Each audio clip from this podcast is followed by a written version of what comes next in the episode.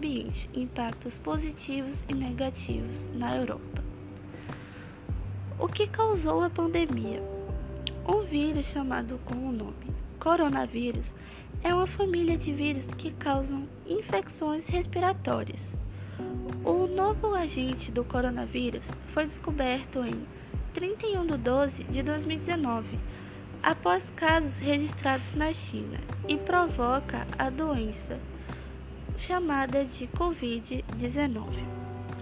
Sintomas: Os sintomas de Covid-19 podem se variar de um simples resfriado e até por uma pneumonia severa, sendo os sintomas mais comuns como a tosse, a febre, coriza, dor de gargantas e dificuldades para se respirar. Como ela se transmite?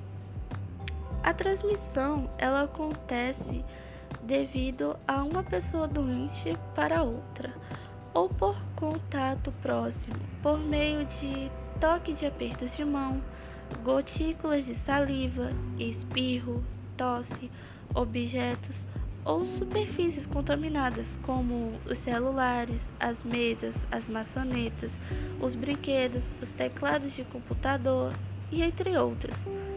Como ela pode se prevenir? As recomendações de prevenção à Covid-19 são lavar as mãos com frequência ou então higienizá-las com álcool gel 70 e higienizar os seus objetos como celulares, o que se utilizam com frequência. Um dos primeiros casos registrados na Europa. Um dos primeiros casos que foram registrados na Europa foram na França, onde houveram três casos. O primeiro caso foi um paciente hospitalizado em Bordeaux e os outros foram em Paris.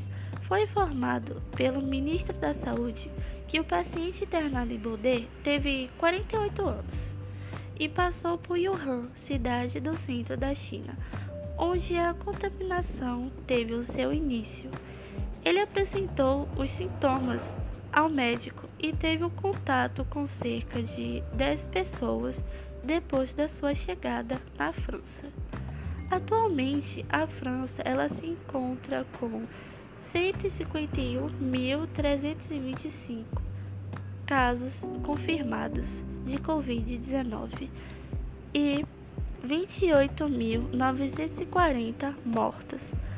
A Espanha ela alcança o quinto lugar de casos confirmados com 240.326 e mortos com 27.128.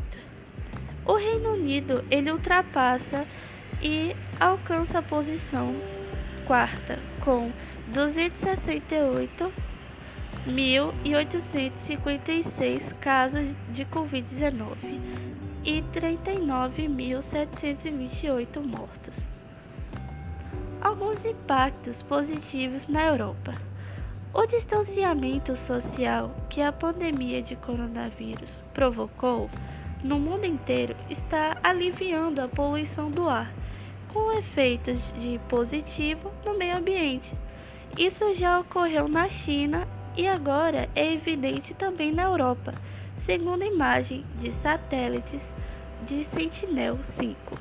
Cidades como Bruxelas, Paris, Madrid, Milão e Frankfurt tiveram uma redução nos níveis medidos de dióxido de nitrogênio entre 5 e 25 de março, na comparação com o mesmo período do ano passado. A queda coincide a interdições em muitos países europeus que vem limitando a transportes rodoviários e a maioria onde os óxidos de nitrogênio vão diminuindo a promoção de fábricas e emissoras de gases.